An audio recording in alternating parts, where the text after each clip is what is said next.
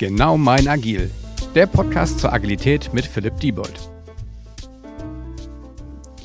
Herzlich willkommen zu einer neuen Folge des Genau mein Agil Podcasts. Ich freue mich heute mit Martin, ich stelle gerade fest, wieder einen Martin. Der letzte Gast war auch schon ein Martin. Äh, mit Martin Lang als äh, Gast heute äh, zu sprechen, die nächste halbe Stunde äh, so ein bisschen ähm, verschiedene Themen zu diskutieren. Und äh, ja, Martin, ich würde einfach mal sagen, erzähl mir wobei ich weiß es ja schon, aber eher den Zuhörern draußen oder Zuschauern, die jetzt live dabei sind, mal, wer bist du, warum bist du vielleicht auch hier, was, was sind so die Themen für dich und dann steigen wir in unser heutiges Thema ein. äh, tiefenpsychologische Fragen. Wer bin ich äh, und warum bin ich hier? Hol nicht zu weit aus, gell? Nee, aber äh, einen Schritt weiter als normal. Nicht nur äh, meinen Namen nennen, mein Alter nennen, sondern ja tatsächlich, warum bin ich hier? Also, ich habe die letzten Jahre mich sehr intensiv damit beschäftigt, zum einen in der agilen Welt unterwegs zu sein, ähm, habe ähm, aufgrund von eigener äh, Faszination und äh, dem eigenen Versagen als klassischer Chef in den frühen 2000ern, also heute, heute reflektiert klassisches Versagen, ähm, mich dann intensiv in, äh, ab 2011 damit beschäftigt, wie kann man eigentlich besser führen, wie kann man eigentlich gesünder zusammenarbeiten. Zum einen in der agilen Welt, war dann Scrum Master und habe dann irgendwann dann auch äh, weiter Agile Coach und, und, und äh, viele Firmen beraten, Teams gestartet, irgendwann auch eine Akademie äh, äh mitgegründet, ähm, zur Ausbildung von Scrum Mastern, POs und Agile Coaches, aber auch in vielen Firmen das Thema Agilität versucht voranzutreiben, von innen und äh, von außen.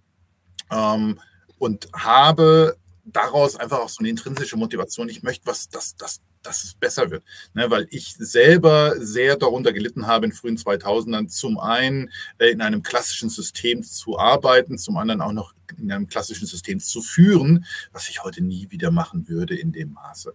Ähm, daher äh, auch so mein Hintergrund, äh, da kann ich noch einen weiteren Bogen spannen. Äh, spannen. Ich bin 2011 dann ausgestiegen aus dieser klassischen Karriere, habe mich äh, auf mein Segelboot gesetzt. Äh, also mein großes Hobby ist das Segeln, bin erstmal einen Sommer lang durch die Gegend gesegelt und habe mir dann überlegt, wie möchte ich eigentlich ähm, jetzt den, den, den Restart ins Berufsleben machen? Und das ist ja diese klassische Frage, New Work. Ähm, möchtest du wieder in eine Maloche oder möchtest du etwas machen, das dich erfüllt? Und ich habe Gott sei Dank, ohne äh, dass ich Friedhof oder irgendwas damals schon gelesen hatte oder auch nur kannte oder auch nur davon gehört hatte, mich dafür entschieden, ich möchte etwas machen, was für mich sinnstiftend ist, wo ich Spaß dran habe, wo die Arbeit leicht ist, im Sinne von nicht inhaltlich, sondern wo es leicht ist, morgens aufzustehen und sich dafür zu begeistern. Und wo man Bock hat drauf quasi. Eben, ja. Irgendwann habe ich festgestellt, dafür gibt es ja auch einen, äh, einen, Begriff und das heißt New Work, aber das war ungefähr acht Jahre später, habe ich den Begriff gehört.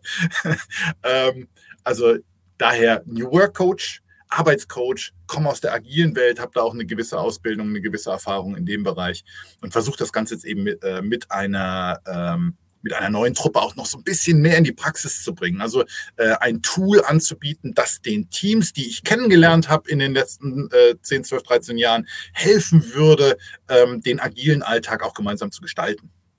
Und ich kann nur bestätigen, äh, das erreicht ihr, weil wir nutzen es ja selbst. Ja, bin ich auch sehr stolz darauf, dass ihr einer unserer Showcases seid, wenn es bei euch klappt. Das ist, äh, macht, macht Dann muss es auch bei anderen klappen. Oh, das finde ich jetzt kein gutes klappen. Beispiel für mich.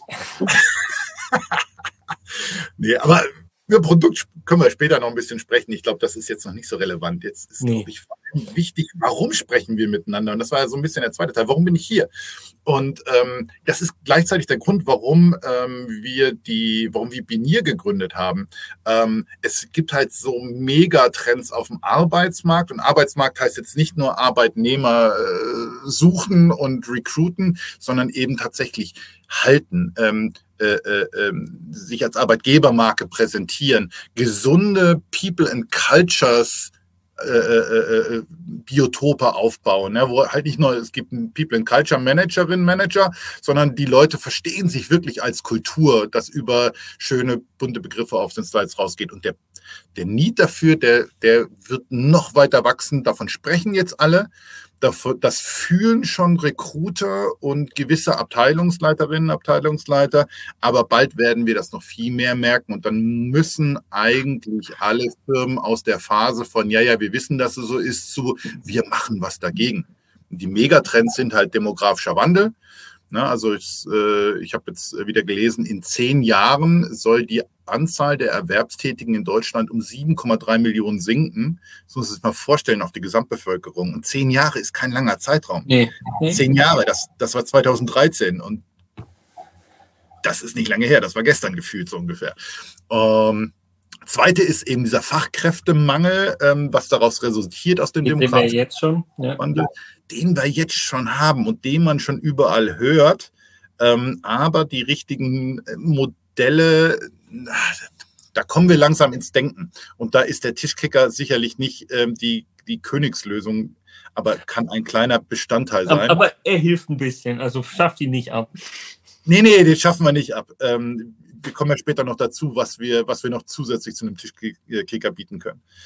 Ähm, der nächste Trend ist aber auch, das darf man nicht vergessen, Internationalisierung, Dezentralisierung. Und da kommt wieder diese agile Arbeitsweise auch ins Spiel, crossfunktionale Teams, die ich für ein, die ich zusammenstelle, nicht aufgrund der Tatsache, die sind alle am selben Ort und sitzen sowieso beisammen, sondern ich überlege mir, welche welche äh, Fähigkeiten und welche, ähm, welche Möglichkeiten brauche ich in meinem Team und dann stelle ich mein Team entsprechend zusammen. Und jetzt sitzt einer in Hannover, einer in Berlin, einer sitzt in Indien und einer sitzt äh, in, in, in äh, keine Ahnung, andere Ende der Welt ist dann Amerika. Wie schaffe ich es, ein gutes crossfunktionales Team nicht nur auf dem Org-Chart zu bauen, sondern dass das auch wirklich funktioniert. Und das ist natürlich nicht trivial. Das wirst du auch, das wirst du auch kennen. Wie schaffe ich es, dass die nicht nur funktional zusammenarbeiten? Dafür gibt es Tools, aber da kann man auch noch eine Menge für tun, können wir auch noch drüber sprechen, äh, über die funktionale äh, Zusammenarbeit. Für mich fängt es aber mit der sozialen Zusammenarbeit an wie, wie, wie schaffe ich es, das zu einem Team zu machen? Ja? Bei einem Fußballspiel ist ja immer das schöne Beispiel, eigentlich müsste ähm, jedes Jahr Brasilien Weltmeister werden, weil die die, die besten Stars, also alle vier Jahre, sorry, äh, ähm, alle vier Jahre sollten die Weltmeister werden, weil sie die größten Stars haben. Wie schaffen wir es aber andere Mannschaften, ähm, trotzdem Weltmeister zu werden, besser zu sein, besser zu performen, obwohl sie weniger Topstars haben. Das sind diese blinden Absprachen. Das sind dieses, ich kann mich auf den anderen verlassen. Ich muss nicht gucken. Ich weiß, der steht dort. Ich kann da blind drüber passen. Und genau das muss ich als, ähm, muss ich als Firma erzielen in meinen Teams, wenn ich wirklich schlagkräftige und agil arbeitende Teams, also flexibel reagierende Teams. Äh, da kann ich nicht immer vor jeder Situation eine Riesenanalyse machen, ein Paper schreiben und dann Aufgaben verteilen, sondern ein agiles Team, das muss ich auch fühlen. Das muss so ein bisschen, das mhm. muss so ein bisschen blind agieren können.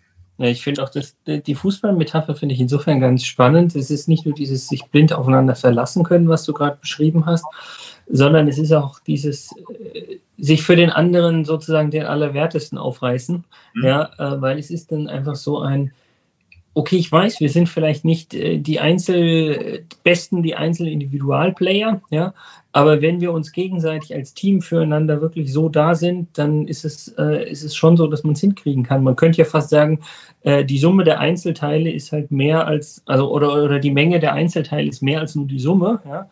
Ähm, das geht ja auch so ein bisschen in die Richtung, ja. Und jetzt habe ich mal eine Frage an dich. Ähm, oh, das hatte ich auch noch nie, mein Gott.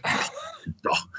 Ähm, wo wir drüber reden, ähm, Fachkräftemangel eins ist natürlich ein tolles Recruiting zu machen, eine tolle Arbeitgebermarke haben. Mhm. Aber das andere ist natürlich auch, wie, wie versuche ich Fluktuation zu verhindern? Warum, warum äh, ähm, muss ich da rein investieren? Naja, jede Stelle nachzubesetzen kostet mal mindestens 25.000 Euro wenn man es wirklich durchrechnet. Und da ist noch nicht mal unbedingt der Headhunter mit drin. Das ist ohne den Headhunter, den ich vielleicht zahlen muss. Das ist nur On Onboarding, ein, ja. Verlust von Kontakten, Verlust von äh, Informationen, ähm, neue Personen müssen eingelernt werden, ähm, etc. Äh, yeah. Äh, HR-Prozesse dahinter, also ohne den Headhunter bist du bei 25k, mit Headhunter bist du dann beim Doppelten, je nachdem, welche Rolle du suchst, etc. Ähm, das heißt, ich muss massiv mich darum kümmern, die Leute eigentlich in der Firma zu halten. Jetzt kann man diskutieren, ob das in jedem Einzelfall so schlau ist. Man soll auch Leute gehen lassen, entwickeln, etc. Ist jetzt heute nicht das Thema. Grundsätzlich ja. als, als Firma ein Interesse daran, dass die Leute nicht alle 14 Tage wieder weggehen. Ich glaube, darauf können wir uns einigen.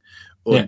frage ich dich mal, hast du Freunde aus deiner Schulzeit, die du bis heute als enge Freunde bezeichnen würdest? Du fragst mich jetzt natürlich gemeinerweise nach dem Plural, aber ne, Nein, einer reicht noch. Ja, also passt selbst, selbst quasi äh, Grundschulzeit bis hin zum Gymnasium habe ich, hab ich enge Freunde, mit denen ich jetzt mal mehr und mal weniger im regelmäßigen Kontakt bin, mit denen ich teilweise auch noch studiert habe danach weiter. Also quasi da war es schon, schon, mhm. schon eng und die auch im, im ähnlichen Umfeld IT-mäßig unterwegs sind. Von daher ganz klares Ja. Mhm. Ähm, hast, du, hast du eine Erklärung dafür, wie ihr zu Freunden ge geworden seid? Was waren die Faktoren, die dazu geführt haben, dass ihr euch so nah wart und der Kit bis heute hält? Auch wenn er jetzt natürlich heute wahrscheinlich nicht mehr auf täglicher Basis der Austausch Natürlich nicht. Ja. Was, was waren die Faktoren? Überleg mal, was waren die Faktoren, die, die dazu geführt haben? Warum, warum, warum ist es später im Berufsleben auch oftmals schwieriger, diese engen Bindungen aufzubauen, als es uns als Schüler oder als Student gefallen ist? Ja, ich meine, ich, ich, ich gehe jetzt noch einen Schritt weiter zurück oder nach vorne, wie mhm. auch immer. Ich sehe es ja bei meinem oder unserem zweijährigen Sohn, ja. Ähm, um quasi noch, noch weiter nach vorne zu gehen. Ich glaube, da, da ist gar, also da steht mehr dieses Spaß, die Freude, das Miteinander steht sozusagen im, im Vordergrund und nicht diese wirtschaftlichen Geschäftsziele oder sowas in der Art. Ich glaube, selbst beim Studium oder bei der Schule ähm, da geht es vielen jetzt noch nicht zwingend darum, so brauche ich mindestens die 1,0 oder sonst was, sondern nur so durchhalten. Und man hat schon auch verstanden, das Durchhalten funktioniert besser, wenn man sich gegenseitig unterstützt. Als Gruppe, mhm. als Teambuilding und so weiter und so fort. Mein Gefühl, ich glaube, du jetzt deine Freunde gefunden äh, äh, in der Schule, weil du gesagt hast, dann habe ich ein Team, die mir dabei helfen, durchzuhalten.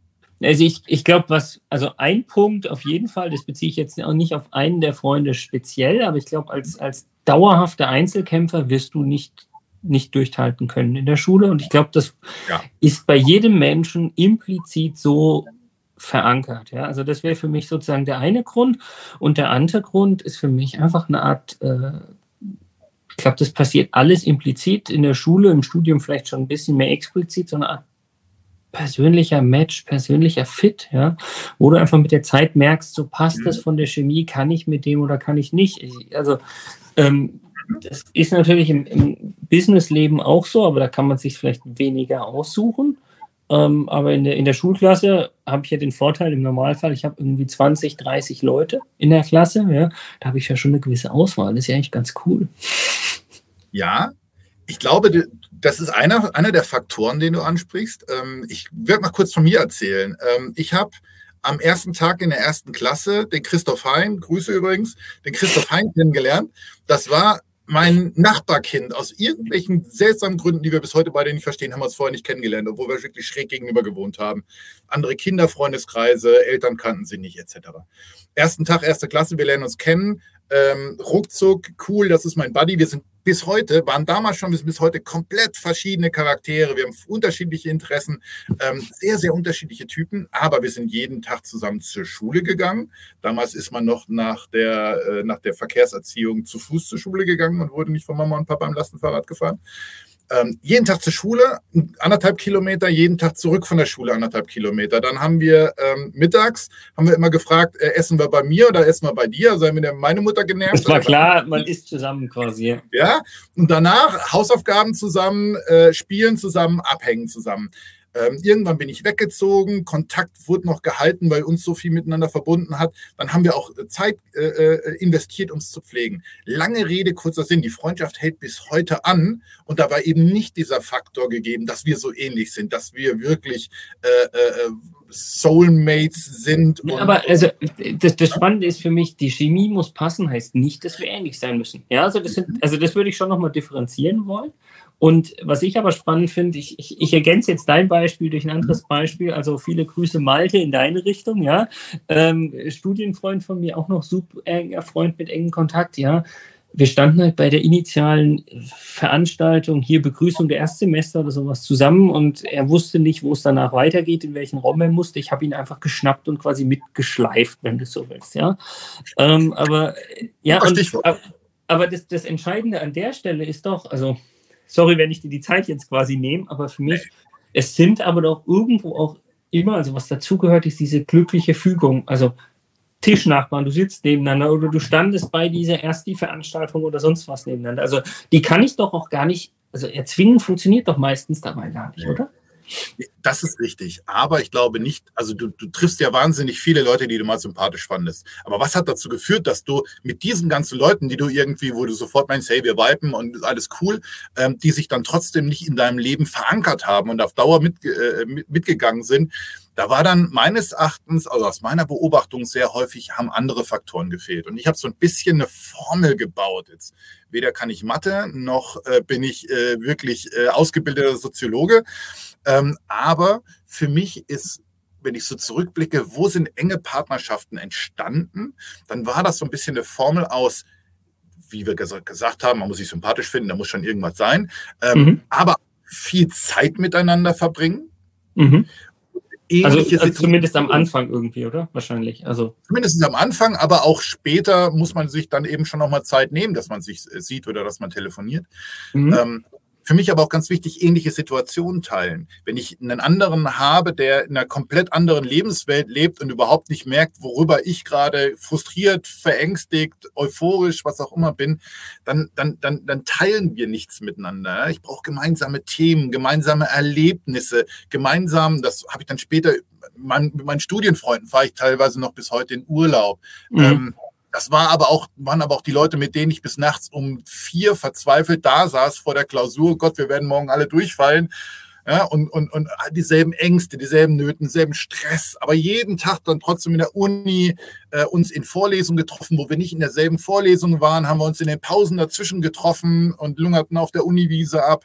Äh, nachmittags haben wir es gemacht, abends haben wir es gemacht. Wir haben Zeit miteinander verbracht, sowohl im beruflichen, sprich schulischen oder, äh, oder studentischen Kontext, als auch wir haben persönliches Miteinander geteilt über den ganzen Tag. Und ich glaube, das hat diesen Kit aufgebaut, diese Kombination aus gemeinsam verbrachte Zeit. Die, die, welche Zeit verbringe ich, nämlich fachliche Zeit und private Zeit, Gefühle, Emotionen, äh, teilen, am Leben des anderen teilnehmen, das hat uns zu einer Einheit gemacht, die auch Bestand hat. Und jetzt würde ich das gerne mal in Transfer. Darf ich, ich, ja, ich, ich, ich starte den Transfer einfach mal durch eine Frage, die ich dir jetzt stellen würde. Das bedeutet, ähm, alle Personen, die Familie haben, sollten in ein Team und alle Personen, die keine Familie haben, sollten zum Beispiel in ein anderes Team. Nein. Erstens würdest du das nicht durchhalten. Zum Zweiten müssen die Leute ja nicht in der, also wir müssen ja, wir wollen ja nicht einen Freundeskreis bauen, sondern wir wollen ja ein Team bauen, das gut miteinander funktioniert und sich äh, blind äh, äh, abspielen kann. Sonst würde ich ja auch ähm, in der Fußballmannschaft, die einen, die zocken lieber FIFA und die anderen äh, fahren lieber Fahrrad mit ihren Kindern, dann kann ich die auch nicht in die Fuß, äh, Fußballmannschaft packen. Ja? Nee, auch hier geht es darum, was mache ich in einem Trainingslager? Ich mache gemeinsames arbeiten. Ich mache aber auch gemeinsame Freizeit. Die gehen eben nicht im Trainingslager vor der WM ins Hotel und hängen da mit ihrer Familie ab und spielen mit ihren Kindern, sondern die sind Tag und Nacht 24 Stunden zusammen, um diese Einheit zu bilden. Das haben die begriffen. Und ich würde das ganz gerne in so einem Berufsalltag übertragen, so ein bisschen, weil klar, wir können uns nicht ständig in ein, ähm, in ein Trainingslager schicken, aber Dasselbe sollten wir ja auch versuchen, Zeit miteinander zu verbringen, gerade in diesen Remote-Zeiten schwierig, in, in einem Büro. Ich bin jetzt hier in einem, im, im Büro, deswegen sitze ich auch in meiner grauen Knastzelle, ähm, habe ich mich zurückgezogen. Ähm, Im Büro, da gehen wir zusammen an die Kaffeemaschine. Ne, da hebt mal einer einen Kopf und sagt, oh, ich habe gerade Kunden XY dran, was ein Idiot. Und der andere sagt, ja, den hatte ich gestern auch, ist ein Riesenidiot. Der nervt, ja. ja. Wir teilen Sachen miteinander. Und wenn wir jetzt nur noch von in den Remote- oder hybriden Zeiten von Meeting zu Meeting zu Meeting hüpfen, dann haben wir überhaupt nicht mehr die Möglichkeit, spontan das zu teilen. Das heißt, wir haben, wir verbringen keine Zeit mehr außerhalb dieser reinen Fachlichkeit miteinander. Und die Fachlichkeit reicht nicht, um diesen Kit, um dieses Wir sind ein Team zu erzeugen. Was machen mhm. Firmen? Völlig zu Recht.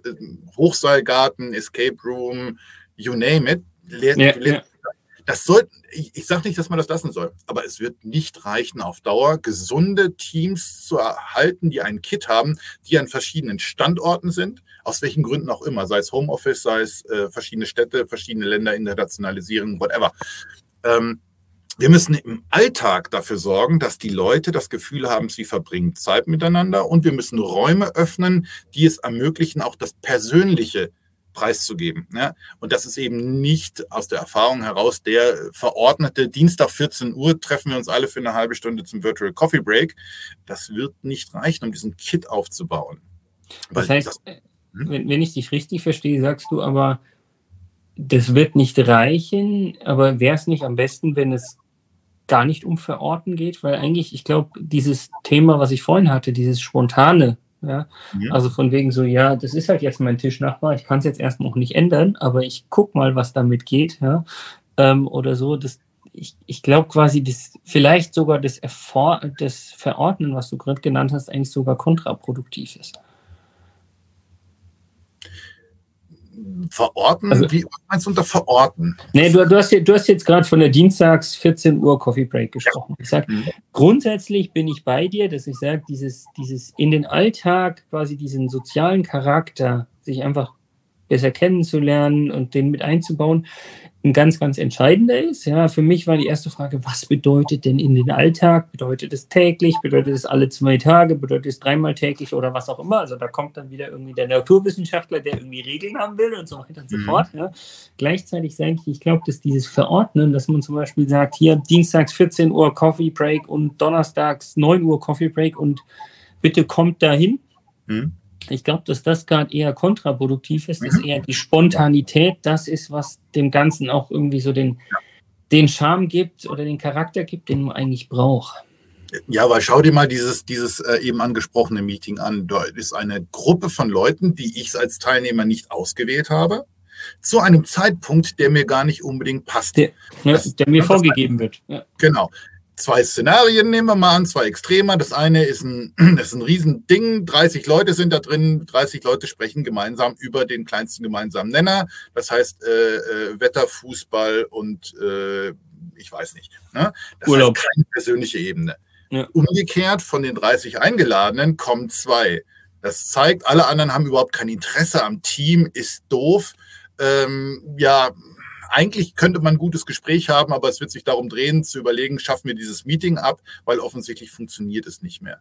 Unser Ansatz, und da kommen, da muss ich jetzt so ein klein, ganz, ganz kleine Werbung machen für unser, für unser Tool, für Benier, ähm, ist eben genau diesen Alltag, dieses tägliche. Du gehst wieder in ein digitales Büro. Du verbringst du virtuell den ganzen Tag. Du bist natürlich ständig in Meetings. Zwischen den Meetings kommst du aber wieder wie an deinen Arbeitsplatz zurück. Du, du kannst wieder kurz quatschen, fachlich oder privat. Ja, wir haben eine Küche, wo ich anzeigen kann.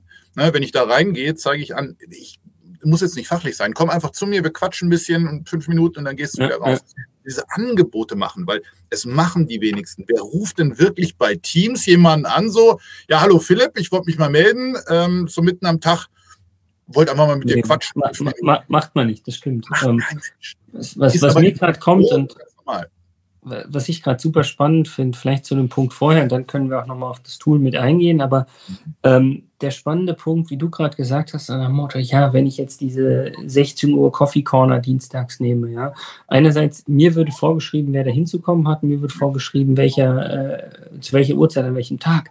Und jetzt versuche ich das mal wieder hier genau mein Agil-Podcast, Agilität zu mappen. Das ist doch totales Push-Prinzip. Dir wird ja. die Aufgabe gegeben, du hast in die Kaffeeküche zu gehen, du hast das, um so und so viel Uhr zu machen. Ja? Wenn ich aber selbst mir sagen kann, und da meine ich jetzt gar nicht diesen Kalender, nehm mal an, ich bin den ganzen Tag frei zur Verfügung. Ich habe keine Verpflichtung, keine Termine, nichts und so weiter und so fort. Aber es ist doch trotzdem was total Schönes, wenn ich selbst entscheiden kann, wann gehe ich dahin. Und ich kann dieses entscheiden, wann gehe ich dahin, abhängig davon vielleicht, wann ich gerade Lust habe, wie mein Tag verläuft, wie ich mir irgendwie die Zeit dann doch habe oder nicht, weil irgendwas arbeiten werde ich. Und was jetzt noch dazu kommt, vielleicht auch noch der Vorteil von, von Binier, ja, ich bin auch nur ein Mensch. Ich kann es davon abhängig machen, wer in der Kaffeeküche ist oder nicht. Ja, vielleicht sage ich, auf den einen habe ich gerade Lust, mit dem zu quatschen und bei dem anderen vielleicht auch ja. nicht. Das ist ja nur menschlich. Wenn ich im physischen Büro bin, kommt mir jetzt gerade so, dann muss ich ja in die Kaffeeküche laufen um erstmal zu schauen, wer überhaupt da ist. Ist vielleicht Fluch und Segen zugleich, ja, weil manchmal ist es auch gut mit Leuten, wo ich sage, eigentlich habe ich jetzt keine Lust, mich mit denen auszutauschen, weil vielleicht bringt es doch was. Gleichzeitig, wenn ich jetzt an Binier denke, ich sehe ja sofort, wer da ist und kann selbst entscheiden, gehe ich da auch in die Küche oder nicht. Deswegen haben wir auch die Küche im Regelfall so konfiguriert bei unseren Kunden, dass mehrere Teams oder eine Hauptabteilung oder je nachdem, wie groß die Firma ist, die ganze Firma sich eine Kaffeeküche teilt dass ich auch zwischen, dass ich auch diese Zufallsbegegnungen habe mit Leuten, mit denen ich nicht so enge zusammenarbeite, die würde ich nämlich in einem rein hybriden oder rein remoten Alltag gar nicht mehr sehen. Wenn ich keine gemeinsamen Meetings mit denen habe, sind die weg aus meinem Leben. Ja, die, ja gibt ja keine Kontaktpunkte mehr. Ich rufe ja nicht an, oh, ich habe ein halbes Jahr mich nicht gemeldet.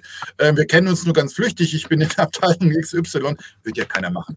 Ja, deswegen ja. finde ich auch die, diese Küche, sei es die physikalische Küche im Office, als auch die bei uns im Büro so wichtig. Und du hast recht, wenn ich sehe, wer drin ist, treffe ich bewusst eine Entscheidung und werde im Zweifelsfall tiefere Gespräche führen, weil ich weiß, was ist mein Thema mit Person X, was ist mein Thema mit Person Y. Na, wo weiben wir? Der eine ist Fußball montags morgens, wir bepöbeln uns, weil er Fan von einer anderen Mannschaft ist. Der andere äh, weiß ich, oh Gott, der hat familiäre Probleme und hat mir das mal irgendwie bei einem Bier abends erzählt. Das heißt, völlig andere Themen. Wenn ich die beiden zusammenpacke und wir machen zu dritten Meeting, dann reden wir über den kleinsten gemeinsamen Nenner. Ja, ja. Deswegen finde ich, ist es so wichtig, dass man gezielt über über ähm, die Kontakte, die man pflegt oder die man pflegen möchte oder auch neue Kontakte, die man kennenlernt, ähm, ein Setting dafür bereitet, dass klar ist, hier ist Raum hier darfst du was Privates teilen, hier darfst du Gefühle teilen. Deswegen haben wir auch so kleine Emojis beispielsweise. Du darfst auch mal das Kotz-Emoji anhaben oder das Ich bin sauer-Emoji. Es ist ganz spannend. Ähm, das sehen wir bei uns selber im Team, aber berichten uns auch die Kunden immer wieder. Du machst, du, du stellst dein Emoji auf roten Kopf, so einen Hals. Das dauert keine fünf Minuten und die ersten, ey Martin, was ist denn los bei dir? Äh, kann ich dir helfen? Was, wollen wir, wollen wir kurz telefonieren. Das würden die nicht mitkriegen, wenn ich ansonsten zu Hause in meinem Büro sitze. Und deswegen finde ich. Und, und, selbst wenn du im physischen Büro sitzt, ja, und dich gerade an deinem Schreibtisch aufregst, wenn es jetzt quasi, ich denke, meine Zeit bei Fraunhofer vorher, da waren es Einzelbüros, die zwar alle auf einem Gang waren, ja, aber trotzdem Einzelbüros, ja. Wenn sich der eine quasi im Büro aufregt, wenn er jetzt nicht gerade gegen die Wände klopft, ja, dann kriegst du das potenziell auch nicht mit. Aber durch sowas kannst du es schon mitkriegen und ich glaube, ja. das, was du gesagt hast, das, was meinst du?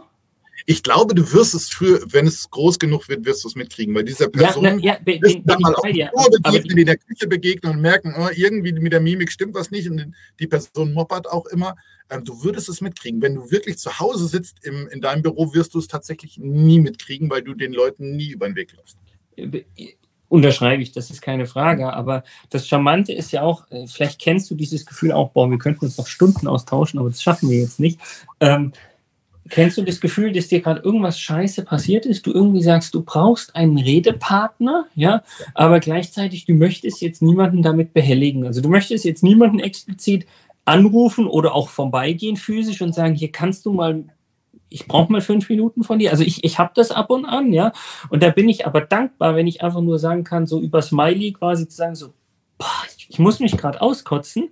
Ähm, aber derjenige kann auf mich zukommen. Wer hat gerade Zeit? Wer, wer, nimmt sich die ja. Zeit? Also es ist, da sind wir eigentlich wieder gefühlt beim Push versus Pull-Prinzip, so nach dem Motto, ich möchte dir die Zeit nicht nehmen, ja, deshalb gehe ich nicht auf dich aktiv zu, aber ich schreie in den Raum gefühlt und wenn ich das nur über ein Emoji mache, ey, mir geht's gerade beschissen und ich bräuchte irgendwie jemanden, um mich auszukotzen.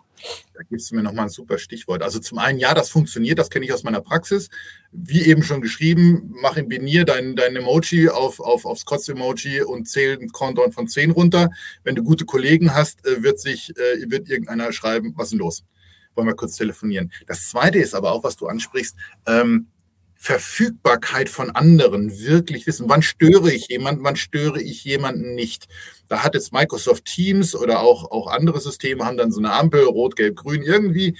Das ist mhm. relativ random und da, deswegen achten die Leute auch nicht drauf. Deswegen haben wir eben so verschiedene Arbeitssituationen in den Benier Offices, wo wir sagen, okay, hier, wenn du in der Fokuszone drin bist, dann zeigst du allen an, Stör mich nur, wenn ich bin im Tunnel, stör mich nur, wenn es brennt. Ja, ja. Wenn du in der Tischgruppe bist, gibst du explizit das Signal und nicht nur implizit, ich bin online, sondern explizit. Ich bin in einem Arbeitsmodus, in dem du mich jederzeit ansprechen kannst. Und wenn du dann auch weitergehst, du gehst in den Tischcall drin, bist ja sowieso in einem Call, in einem Dauercall drin, gemutet. Das heißt, da kann ich ja so, sogar, sogar per Audio jederzeit angesprochen rein, werden. Rein, reinrufen in den Raum quasi. Ja. Wenn ich in der Küche bin, sehen alle, Martin ist in der Küche. Das heißt, der kann auch mal privaten Schnack machen. Aber meine Kollegen sehen auch alle, in welchem Meeting ich bin, von wann bis wann. Diese Transparenz hilft mir dabei zu entscheiden, kann ich eine Person ansprechen oder nicht. Und gerade Leute, die ein bisschen schüchterner sind oder neu in einem Team sind, vielleicht gerade angefangen haben oder introvertiert sind, die tun sich schwer damit, Leute anzurufen aus dem Kalten, weil sie Angst haben, die stören die aus einer Situation heraus. Ich kann im Venier klar zeigen, ich bin in einem Meeting da spricht mich keiner an. Da, warum, ich, bin, ich spreche ja schon mit jemandem. Oder ich bin in der Fokuszone, ich möchte nicht angesprochen werden. Oder eben in Küche oder äh, der normalen Tischgruppe. Sprich mich an, habe keine Hemmung. Einfach, egal wie klein das Thema ist, egal wie kurz das Thema ist und wenn ich dir die Antwort in 20 Sekunden gebe, ne, auch wieder, welche Hürde baue ich ab, damit die Leute mehr kommunizieren. Ähm, das ist eben wichtig, diese Transparenz zu haben. Und ja, da da haben wir, glaube ich, eine ganz gute Lösung gefunden. Ja. Und als, als letzter Punkt, weil wir haben die 30 Minuten schon, äh, schon erreicht, finde ich auch nochmal spannend. Also ich sage ja immer gern, Agilität ist für mich nur Mittel zum Zweck. Ein ja. Zweck oder ein Ziel kann eben Transparenz sein, wo wir jetzt schon ganz viel gesprochen haben. Also auch dann, dann spannender Overlap. Und was ich immer ganz, ganz toll finde, ist zu sagen, du hast ja davon gesprochen, spreche ich jemanden an oder nicht. Und ich bin auch Freund davon, wo ich sage, liebe Kollegen, holt mich zur Not auch aus einem Meeting raus. Ja, aber dafür muss eine gewisse Transparenz da sein, in was für einem Meeting bin ich denn? Und natürlich der schwierigere Teil ist dann einzuschätzen, wie wichtig ist was, weil ich immer sage, es gibt nicht ein, ich habe keine Zeit, sondern ehrlich ist die Antwort nur, ich nehme mir dafür nicht die Zeit und für das andere ist sie mir jetzt gerade wichtiger. Also ich fange an, irgendwie zu priorisieren. Und wenn dann ein Kollege mich aus einem Call rausholt und mir quasi klar macht, das ist wichtiger als das, was du gerade machst, dann gehe ich da erstmal hin. Aber je mehr Transparenz ich dafür schaffe, umso einfacher geht es, weil ansonsten bin ich nachher doch stinkig, weil ich sage, come on, also so, so wichtig war es jetzt halt doch nicht. Da haben wir noch eine Sache, wo ich noch ganz kurz darauf hinweisen möchte. Wie, wie erlebst du in einem normalen Büro, wie wie, woher weißt du, was läuft in der Firma? Weil du mit so einem halben Ohr da hinten was mitkriegst, was nicht für dich bestimmt ist und da was mitkriegst. Und diese einzelnen der, der Flurfunk oder so und ja. Der Flurfunk, ja, das ist schon mehr, das ist schon wirkliche Information, sondern diese kleinen Puzzlestücke, die du immer so mitkriegst aus irgendwelchen Gesprächen und so mit, mit dem Viertelohr, das fehlt dir, wenn du nicht mit, mit der gesamten Truppe jeden Tag im Office bist. Und bei uns, wir haben so Puzzlestücke dadurch, dass du die ganzen Betreffs deiner Kollegen, also die Meeting-Einladungsbetreffs, kriegst du angezeigt. Und die sind meistens nicht wirklich sprechend und das ist nicht wirklich die spannende Information. Wir merken aber, dass wie beim Puzzle, wo das eine Teilchen, das kann auch nichts, aber wenn du die zusammensetzt über einen Zeitraum, kriegst du auf einmal relativ genau mit, was treibt eigentlich meine Kollegen um? Was ist, wie läuft es eigentlich bei dem im Projekt, wenn auf einmal steht hier Krisenmeeting zu XY ja, und du bist gar nicht eingeladen, dann weißt du, okay, Kollege XY, Kollegin XY stehen wahrscheinlich unter Feuer. Das heißt, ich kriege ganz viel ganz, ganz kleine Informationsbrocken, die ich dann zusammensetze zu einem großen Bild und mich dann auch dadurch wieder zugehörig fühle. Ich mache nicht nur in meinem Silo, wieder ein agiler Begriff, ich arbeite nicht in meinem Silo, sondern ich bin Teil dieses, dieses, dieses Ökosystems um mich herum.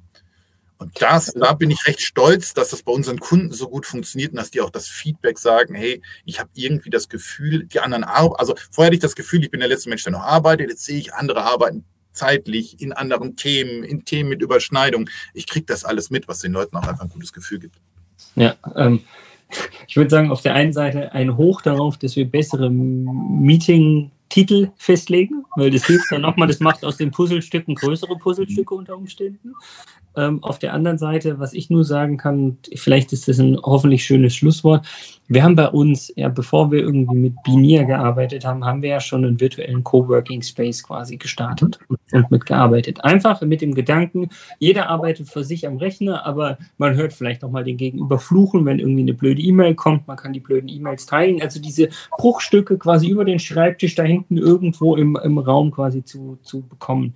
Und das hat hat für uns damals schon gut funktioniert und als ich Binier kennengelernt habe, also wir kannten uns ja schon vorher, aber als ich Binier dann kennengelernt habe, das war nochmal das, das wollte i-Tüpfelchen sagen, das wäre für mich zu wenig gewesen, das Sahnehäubchen darauf. Von daher kann ich an, an jeden nur sagen, äh, meldet euch bei mir, meldet euch bei Martin, wenn ihr da Interesse habt. Ich zeige auch gerne quasi eine Live-Demo bei uns, wie wir das einsetzen ähm, und ja, damit möchte ich erstmal vielen, vielen Dank äh, an, an, dich geben, Martin, dass du heute da warst und wir über hauptsächlich die soziale, äh, den sozialen Zusammenhalt im, im Team, ähm, egal ob agiles oder nicht agiles Team, sprechen konnten. Funktionales machen wir nächstes Mal genau. haben auch, da haben wir auch noch mal eine halbe Stunde. Okay, das, das ist quasi Genau, das ist quasi die, die Einladung von mir und dir selbst quasi, sich äh, das Thema nochmal anzunehmen. Von daher hoffe ich, dass ihr da draußen einiges mitnehmen konntet und ähm, ja, hört gerne wieder rein. Bis zum nächsten Mal. Macht's gut. Dankeschön.